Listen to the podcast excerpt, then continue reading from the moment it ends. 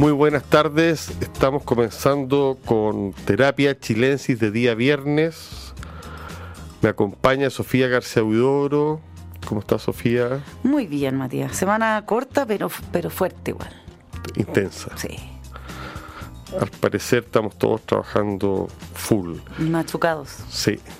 No tenemos a nuestro querido Arturo Fonten, que por razones que no podemos revelar, pero del todo Es que importante. Arturo Fontena esta semana anduvo ahí eh, rememorando un episodio eh, que tiene que ver como con, con- bueno, directamente con, con la figura a propósito del atentado a Salman Rushdie, pero que muy así de operativo, eh, secuestro, por eso es como misteriosa eh, su, su no presencia. Podría estar involucrado en algo más.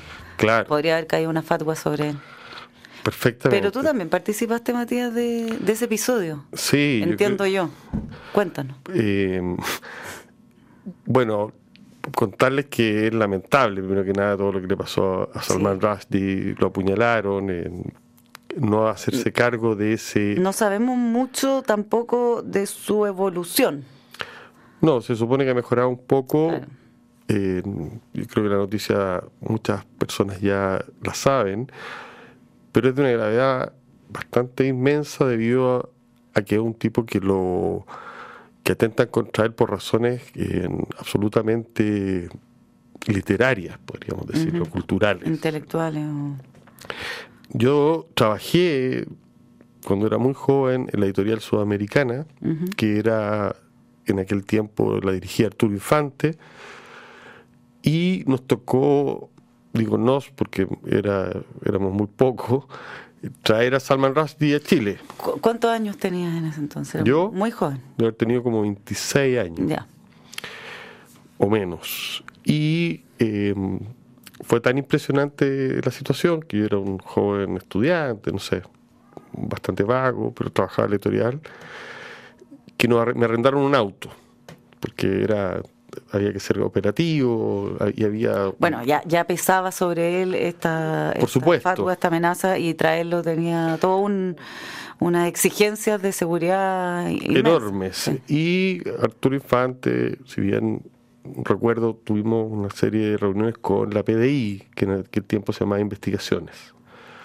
Y se planificó la llegada de Salman Rushdie a Chile con todo tipo de cuidados.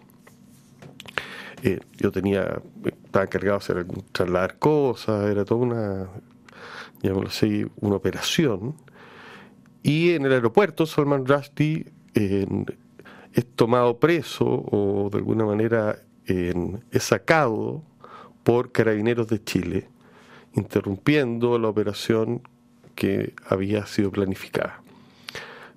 Esto lleva a que Salman Rushdie desaparece misteriosamente desde el aeropuerto por una cantidad de horas bastante largas en la que Sobre todo él no entendiendo nada y pensando incluso que esto podía tratarse de una operación eh, terrorista, de secuestro. sí eh, nosotros parece que no le quedó claro en un comienzo que era un resguardo extra de seguridad.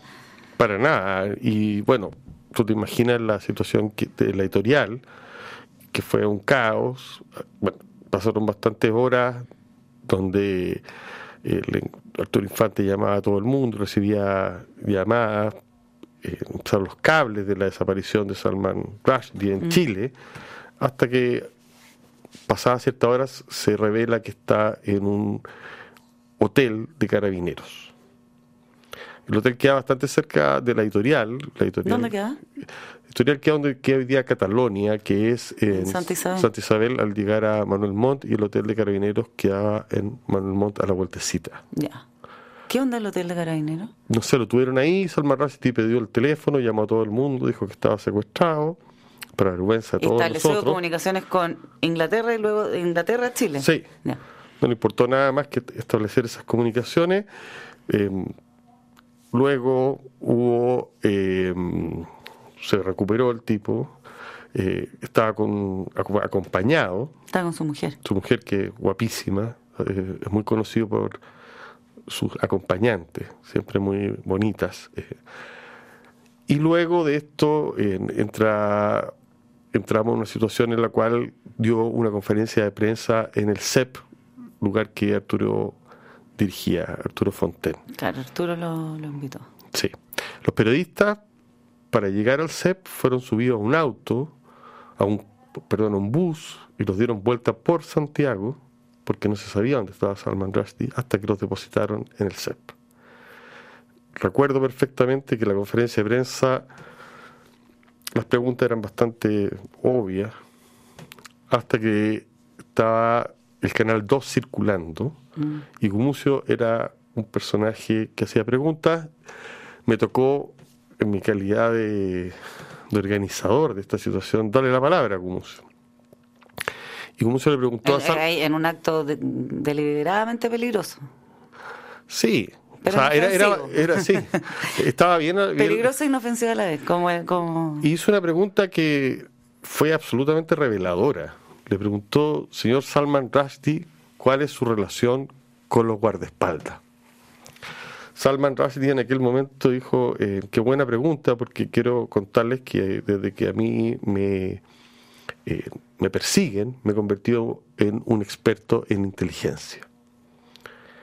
Bueno, después de eso hubo una comida donde Arturo, en la casa de Arturo Fonten, que nos podrá contar más adelante, y él pasó a ser el, llamémoslo así, el protagonista de esta historia. Y, y ahí, se- según publicaba una nota también eh, esta semana en la tercera, una estadía fuera de Santiago de un par de días. eh, Sí, yo le perdí ya el rastro. Yo puedo contar de, de mi episodio, era, era divertido porque el diario La Cuarta le sacaba fotos así como si estuviera sacando la foto a la bomba 4, ¿cachai? ¿no? y los guardaespaldas preocupados. Eh, pero bueno, dar por enterado lo terrible que ha sido este apuñalamiento, contar que, por último, que un chileno sí tuvo estrechas relaciones con Salman Rushdie, eh, no como yo, que soy un chanta que vengo a contar que, que solo lo vi pasar, digámoslo así, que estuve trabajando. No, ¿Tienes, ¿Tienes tu foto con Salman? no, nada. Autógrafo, No, si libro yo, autografiado. yo soy muy menor, además me carga su escritura, debo decirlo, porque es como realismo mágico eh, oriental, Ya, pero le concedes un, un- una relevancia eh, internacional, sí, sí, total. Sí, no, no soy fan de él, pero tampoco lo desprecio, estoy diciendo que no me gusta. eh, Ya, pero ¿quién, ¿quién había sido estrecho? Raúl Ruiz. Ah, Raúl Ruiz, en los diarios de Raúl Ruiz aparecen muchos eh, entradas del diario en las cuales hay conversaciones sobre una película que estaba haciendo con Salman Rushdie. No he podido averiguar si esa película se llevó a cabo, yo creo que no, pero eh, es divertido saber, o por lo menos es interesante saber que tuvieron este vínculo y que está constatado, como digo, en el diario. Raúl Ruiz se murió hace mucho rato y por ende no sabía que iba a pasar este terrible atentado a Rushdie. Bueno, esperamos su mejoría. Lleva ya una semana eh, de- desde ha transcurrido desde el atentado.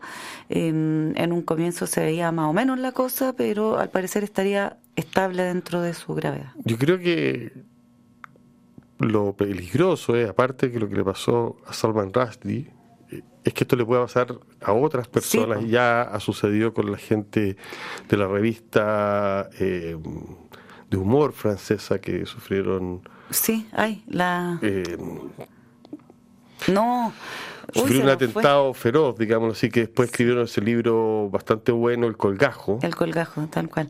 Bueno, también ponte tú otros autores como Pamuk han estado sobre alerta luego de, de por- porque ahí también ha tenido unos conflictos más políticos y, y, y también lo que deja, eh, yo creo que nos sorprendió a todo el mundo es que el atacante era incluso más joven que la fatwa eh, que había interpuesto el Ayatollah Khomeini eh, en su minuto y allá hay como casi una duda de que si, si esta condena eh, muere con quien la pone, porque solamente el que, el que hace la condena puede retirarla. Y en el caso de que este se haya muerto, no queda claro si es que se desvaneció o no se desvaneció. Este joven atacante interpretó eh, que, que, que seguía eh, vigente, por así decirlo, e incluso ha dicho que está muy sorprendido de que Rushdie haya sobrevivido al ataque. Bueno, quiero cambiar de tema, Sofía, y pasar a recomendar un libro directamente muy entretenido que está en todas las librerías, a mi entender, que se llama Nostalgia de otro mundo. Su autora se llama Otesa Monfesh. Charlie Hebdo, perdón. Charlie Hebdo se llama... Sí, sí. ahí está. Ahora sí, Nostalgia del futuro. Nostalgia de otro mundo. Ah, de, Otesa Monfesh, que está publicado por Alfaguara. Yo vengo siguiendo a esta autora. me interesa su escritura. Leí una novela de ella que se llama Mi año de descanso y relajación, que es un libro sobre una joven que de clase alta que se dedica a evadir, a tomar barbitúricos y pastillas para dormir, que tiene sexo semidespierta, que compra semidormía. Y un estado así como ni, aquí ni allá. pero muy interesante el libro y que tuvo mucho éxito. Parece a primera vista un libro frívolo, pero está ¿Pero escribe desde esa nebulosa o, escribe, cuenta esa historia. O lucideces que transcurren entre medio de. No cuenta esa historia que parece ser una historia eh, verosímil y divertida y, llena de agudeza, como digo, de frases eh, inolvidables, sobre todo para la gente que se dedica a trabajar mucho. Es una joven que después de recibir una herencia y que sus padres se, se, se mueren, se toma un año de su vida para dormir cosa que muchos han soñado, una especie mm. de invernación. Pero el de ella es bastante más existencial. ¿Quién no ha sentido eso de quiero dormir eternamente? Bueno, se parece a la muerte eso, ¿eh? Sí. Oye, Nostalgia de otro mundo es, a diferencia de mi año de, de, descanso y relajación, es un libro de cuentos, son 14 relatos, casi todos premiados. O sea, es una antología de lo mejor que ha escrito Otessa Monfred la destaco porque tiene una forma de escribir un estilo, una variedad de registros, es muy rápida, llena de detalles, tiene humor. Y el mundo que nos cuenta un mundo que yo podría decir que es se parece al realismo sucio, pero más depurado, o sea, se fija en los aspectos de la realidad en menos esplendorosos, con menos glamour. Sus temas son la desolación, la sordidez, cierta desesperación, pero no hay estridencia en el libro. Me debería decir que el punto desde donde ella escribe es una cuestión bastante poco cultivada, pero con mucha tradición. Se llama la misantropía, el odio. Eso es lo que investiga y la dureza de estos mundos en bastante desangelado, ella es capaz de darle como vida por su humor, por su... Claro, sin vociferar al respecto. Cero. Eh, en ese sentido es muy implacable la estructura de cada relato, eh, muy en la tradición de Chekhov, estos relatos muestran un episodio, por ejemplo, hay uno que se llama Un lugar mejor, en el que el protagonista plantea matar a un hombre que se dedica a atacar a jóvenes el cuento, eso sí, deja al lector, ponte tú, cuando el protagonista está llamando a la puerta de la casa de este hombre sin revelar qué sucede. O sea, ese es un ejemplo de cómo te agarra. Después otro que se llama El chico en la playa, que, una, que uno de los buenos relatos, una sátira social de la clase alta. Son tres parejas que se juntan a comer y empiezan a mostrar como las costuras de las relaciones, y hay un giro inesperado, un relato con mucho humor. Eh, yo tengo la sensación que es de los buenos libros que han llegado de cuento este año. Hay varios que me gustaría mencionar, El señor U, Suburbio. Eh, hay dos cuentos que están protagonizados por aspirantes a actores y en general los personajes son bastante disfuncionales un tipo en una carrera oscura y sinuosa que un personaje que miente, que engaña a una joven que llegó a una cabaña a ver a su hermano, eh, que es, o sea, perdón, que llegó a ver a su amante gay. Llega a ver pero él se hace pasar por hermano. Hay una como que invierte las cosas, eh, en el fondo engaña a este tipo, al amante gay del novio al que ella busca. ¿Se entiende, no? Más o menos. bueno, engaña en verdad son oh, llega una joven a una cabaña donde en vez de esperarla eh, en un amante gay, está un tipo que se hace, pas- o sea, se hace pasar por amante por eso y es el hermano de quien ella va a buscar. Ya. O sea, le miente todo el rato y se hace pasar por amante gay y en verdad son hermanos. Bastante retorcido, tú te Sí. das cuenta, y a la joven la deja estupefacta. Que va a la cabaña eh, no necesariamente a encontrarse con esta situación. Bueno, Otessa Monfletch eh, no hace juicios morales, pero trata de personajes que tienen una moral fuera de los contextos, llamémoslo, tradicionales. Es un libro en ese sentido con personajes subversivos y cuya gracia radica en su escritura y en su sentido del humor, en su capacidad además de ser por momentos sexy, por momentos sórdida y por captar la vida contemporánea. Eso es otra cosa importante. No está escribiendo relatos sobre la Edad Media o recordando episodios de 1950, sino que Ahora. ahora. Lo recomiendo absolutamente, Nostalgia de otro mundo, un libro de relatos que vale la pena visitar. No se van a, quizás no lo van a encontrar todos muy buenos, geniales, como pasa con todos los libros de cuentos, pero si tiene un promedio, discos. sí, pues si tiene un promedio Tienen muy que alto. canciones más altas que otras. Hay Porque hits. en, en los contrastes también pasan cosas, Claro. O sea, este que te estoy contando yo, que, no, que nos enredamos de este personaje, yo creo que es uno de los buenos relatos, porque deja estupefacto. Eh, porque ahí tú te das cuenta que, Podría ser un single. claro, Ya. y también el, un lugar mejor, que este protagonista que va a matar a, los- a otro personaje, uno queda como paralizado. Maneja el suspenso esta mujer. Eso, gran Eh, cosa. Gran cosa que permite, y la verosimilitud también. Entonces, realismo, verosimilitud, suspenso, Humor, oscuridad. oscuridad. A la juguera. Sí, perversión un poquito. De una mujer joven, una escritora absolutamente consagrada y de una generación, yo diría, muy cercana a lo, a lo que hoy día se está produciendo lo- la gente de 50 años, un poco menos, digamos, no sé. Eh, Joven. Jovencísima. En la flor de la vida. No, pero para ser escritora Sí, puede tener sí. 40, no sé, su edad exacta.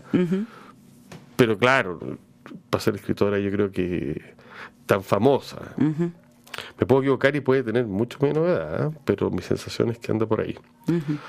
Entiendo que tú estuviste viendo una película literaria también, ¿o ¿no? Sí, una película que es una adaptación literaria.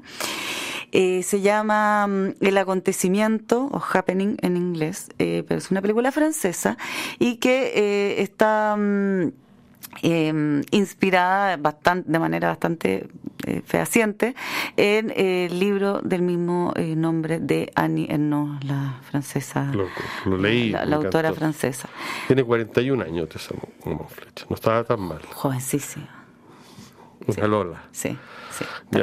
Está bien, sí. Es que bueno, hay- han ido cambiando los criterios de juventud cuando nuestra clase gobernante es tan joven también. No, pero eso son excepciones. Ya, por ok. favor, Sofía, no te subas por el chorro. Como que me dice, no, jo- una jovencísima de 50. No, pero la- una está mujer bien. madura. No, pero de 41 me parece jovencísima. Claro, porque eso acerca a tu edad. Sí, así no no sé dónde vamos a llegar. No, no, estoy lejos, Ya. lejos todavía. Annie Ya. Ernaux. Annie Ernaux, eh, El acontecimiento. Y eh, mm, el libro, eh, que es completamente autobiográfico, Sí. eh, ha sido llevado entonces al cine, eh, dirigida por Andrew Diwan, o Diwan, no sé, ahí el francés siempre, siempre me equivoco, nunca lo digo bien.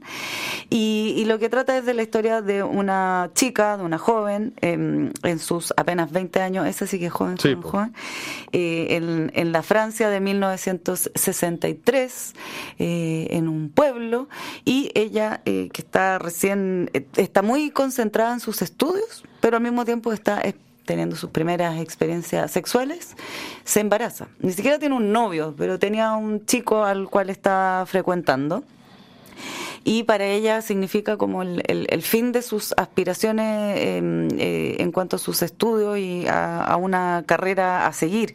Eh, Pero una época donde embarazarse significaba eso. Se acabó, se finí ahí en, en, francés. Entonces, em, bueno, llega, llega esta noticia y eh, ella tiene que tratar de resolverlo. Además, con, con, la dificultad de la época donde el aborto es ilegal. Entonces, no solamente em, ella tenía que, que tratar de, de, interrumpir este embarazo, sino de hacerlo de tal manera que nadie se enterara, porque eh, si tú te, si, si, si la, digamos, la el sistema público se entera, eh, te puedes ir preso, que, sería un poco también eh, lo, que pasa en Chile, y, sobre todo antes del aborto en, tres causales. Entonces, em, lo que tiene que hacer esta joven es eh, buscar alternativas, muchas veces caseras, dolorosas y terribles de ver en pantalla, igual como era de terrible leerlas, em, donde además peligraba su vida, su salud, con eh, esta complicación extra de que en caso de que algo saliera mal y llegara al hospital, podrían además eh, denunciarla e ir presa. O sea, todo mal.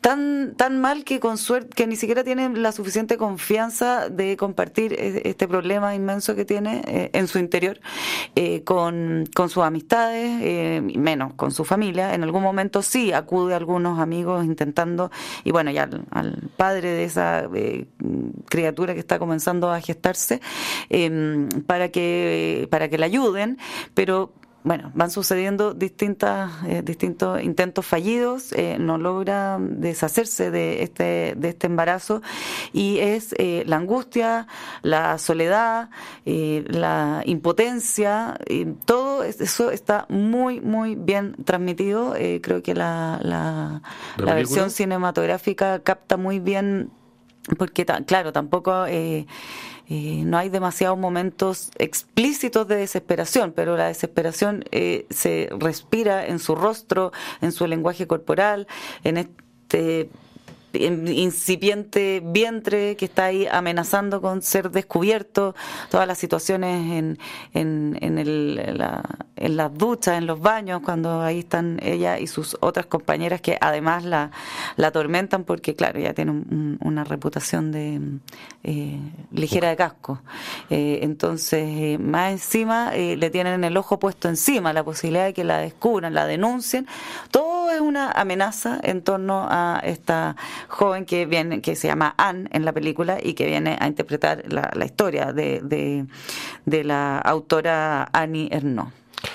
Y pueden aprovechar además de leer el libro que está publicado por Editorial. O sea, igual Annie no ha tenido harta penetración eh, eh, en Chile, digo, eh, los últimos años que, que, han estado llegando distintos títulos de ella. Hay, hay como una Annie Ernomanía, de la cual tú de alguna manera formas parte también.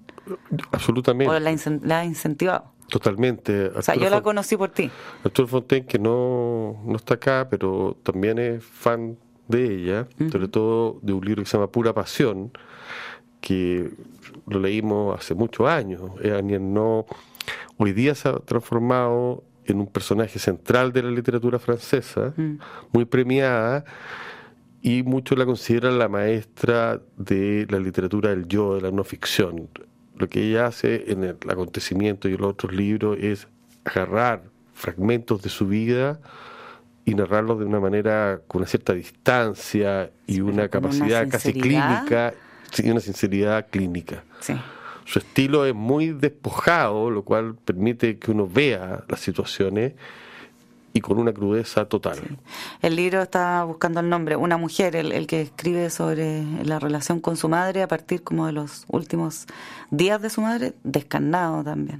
Sí, tiene libros que son tremendos, y otros que son eróticos también. Sí, no, es apasionada para, para en, en todos aspectos. Claro. Eh, para sufrir, para... Tiene una sola relación con su padre, que, que es muy bueno, el lugar se llama.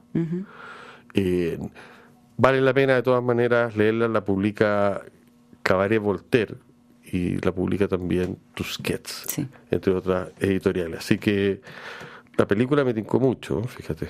Sí, me, interesaría luego saber qué, te parece a ti. Em, creo que te va a gustar. La, actriz, además, que está ahí ahora buscando su, su nombre, hace un, un muy buen eh, trabajo, como bien eh, sutil lo que logra ella y además es una chica de una belleza muy despampanante. Es que Annie no era muy, muy bella. un personaje. Ana María Bartolomei se llama la actriz que, que interpreta a la protagonista Anne.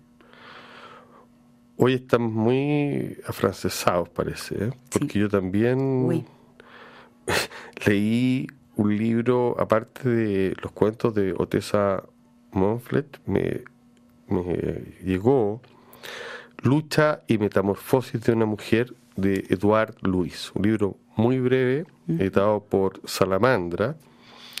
Y Eduard Luis es un personaje no menor de tener presente de partida es considerado como el escritor de la izquierda radical francesa.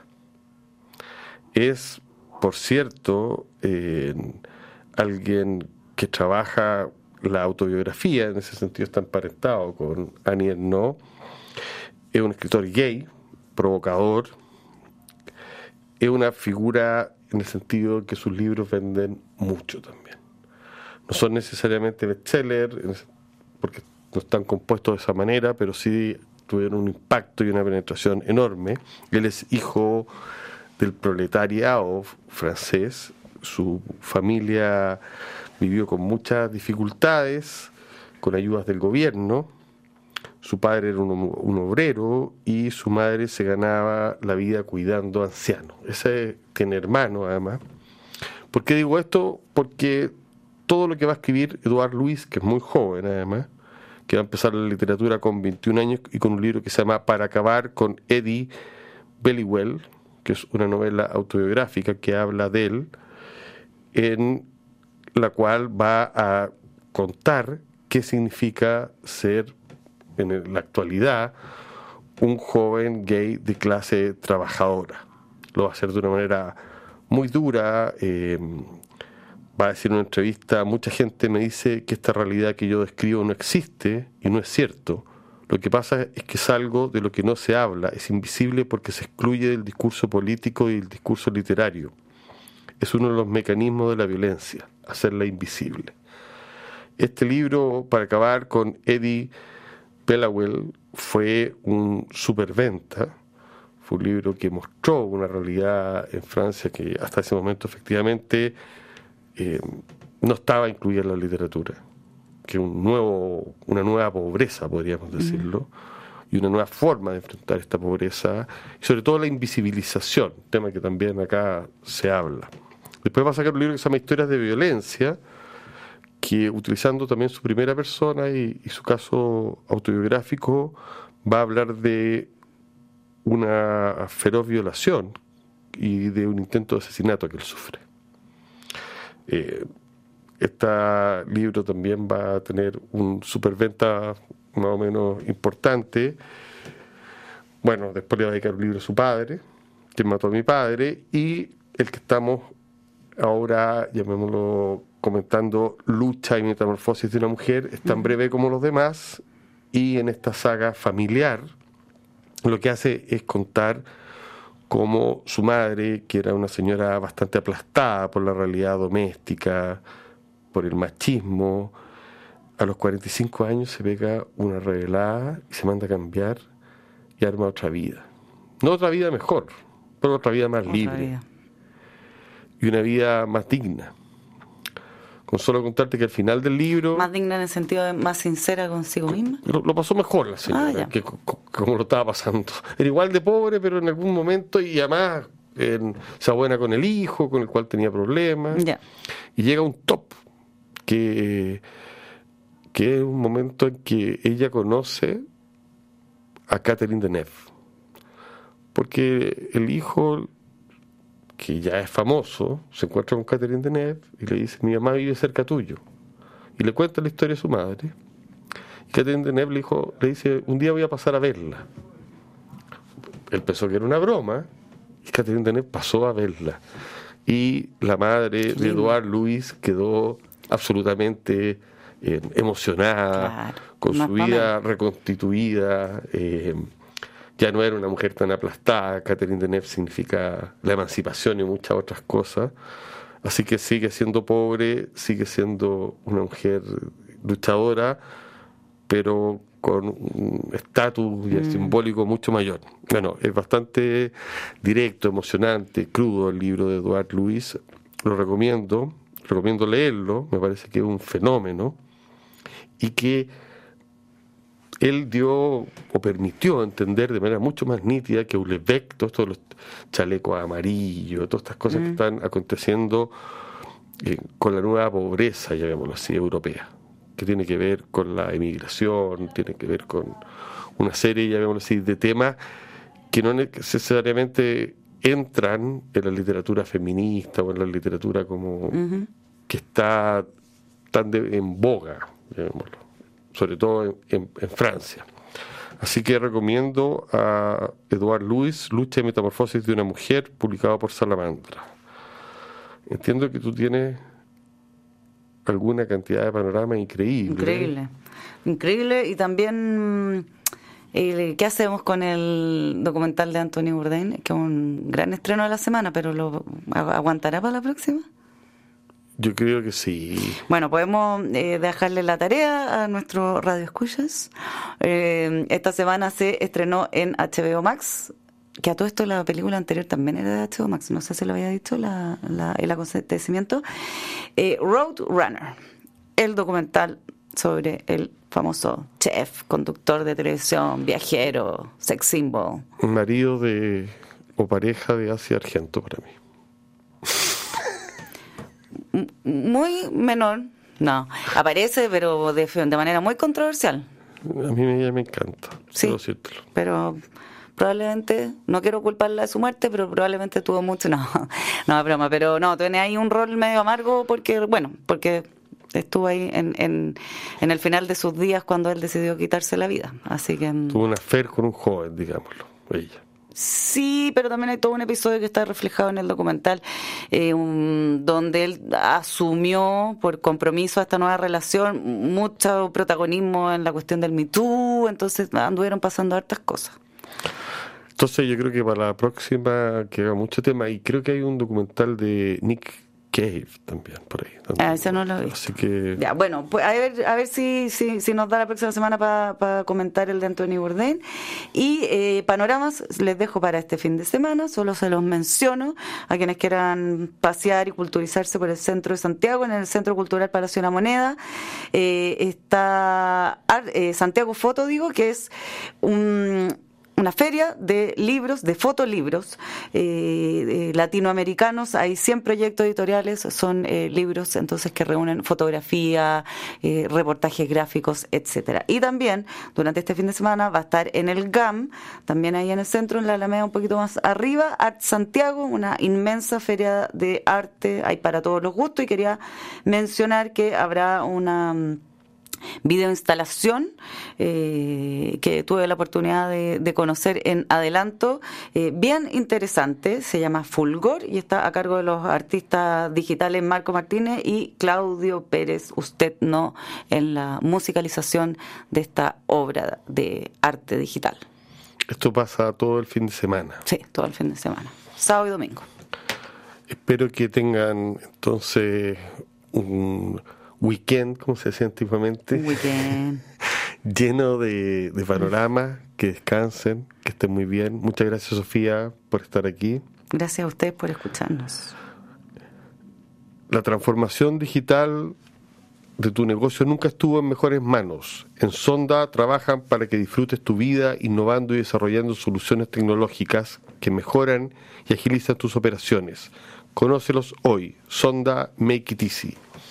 A continuación, información privilegiada al cierre y luego sintonía crónica epitafios junto a Bárbara Espejo y Rodrigo Santamaría.